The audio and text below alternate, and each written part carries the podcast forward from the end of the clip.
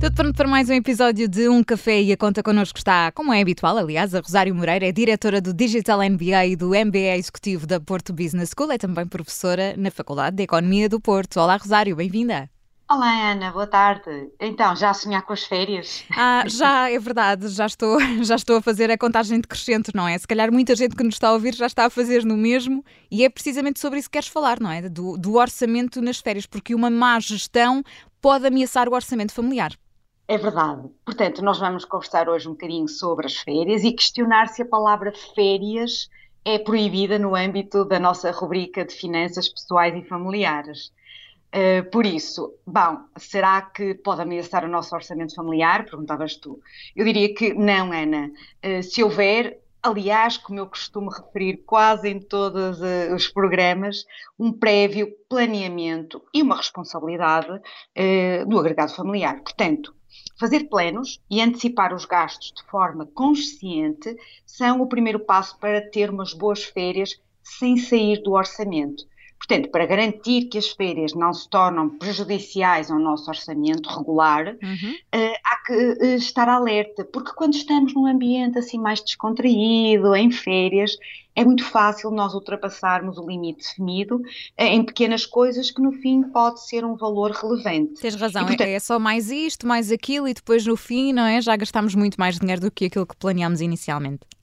Pois, por isso é que devemos ter eh, presente, sempre que possível, as nossas necessidades financeiras regulares que temos durante todo o ano, de forma a conseguirmos então fazer uma gestão financeira que promova o bem-estar, mesmo quando nós tivermos de regressar a casa e ao trabalho. Então, e como é que podemos poupar, Rosário?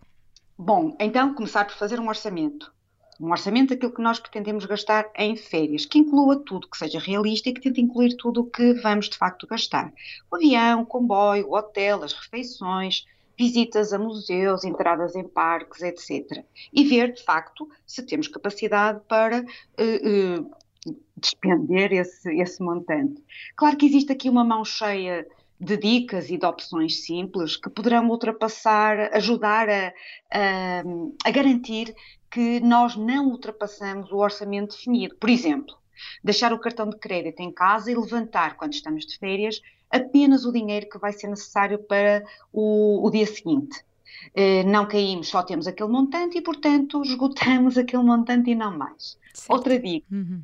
Eh, tentar viajar fora das épocas mais, eh, mais concorridas, da época alta, e escolher voos a meio da semana ainda na hora de fazer a reserva, estar atento às taxas que existem, taxas de bagagem de mão, bagagem de porão, para evitar ter surpresas. Mais uma, por exemplo, evitar uh, uh, ir para hotéis, hotéis mais, mais caros, e com pensão completa, geralmente não compensa, Ana, e tentar encontrar uma alternativa de alojamento como uh, no, no Airbnb ou no Home Away. Um, se viajar com crianças ou se o agregado familiar for numeroso, uh, preferir alugar um apartamento ou uma casa e fazer as refeições em casa. É uma tendência, e... não é? Este, este, este verão, então, acho que vai acontecer com muita gente, pelo que estive a ler. Ultimamente tem sido assim, também por causa da Covid, não é? Muita gente opta por esta, por esta opção do apartamento, sim.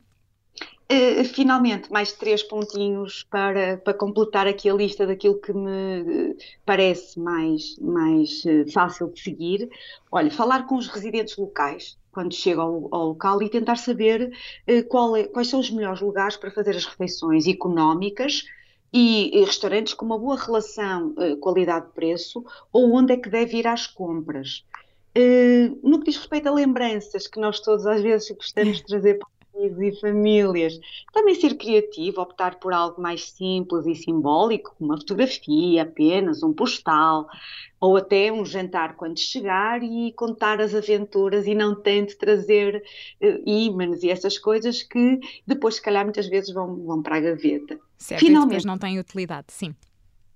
Uh, finalmente, eu acho que também que há aqui um aspecto bastante relevante, uh, que é o transporte. Portanto, tentar perceber o que é que pode ser mais vantajoso escolher um hotel eh, mais central, um hotel ou um apartamento, portanto, um local mais central, ainda que ligeiramente mais caro, porque é, é a realidade, eh, mas que nos permite fazer tudo o que precisamos a pé, prescindindo por completo do carro ou até de transportes públicos e, portanto, ponderar o, o, o cenário oposto porque pode compensar nós pagarmos ligeiramente mais pela estadia uhum. se durante todo o período de férias conseguirmos abdicar por completo do carro, uh, deslocamos-nos a pé, que é uma boa solução uh, económica amiga do ambiente e, por outro lado, também é boa para a nossa saúde. Certo, porque às vezes esquecemos do exercício físico em férias e, portanto, assim sempre vamos andando a pé.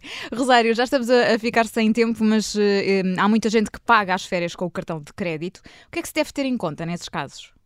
Pois, o meu conselho é liquidar uh, o, o, valor uh, no final do período sem juros, sem juros, que é habitualmente ao final de um mês ou menos. Porque o pagamento fracionado através do cartão de crédito é dos financiamentos ao consumo mais elevados, com uma taxa mais elevada.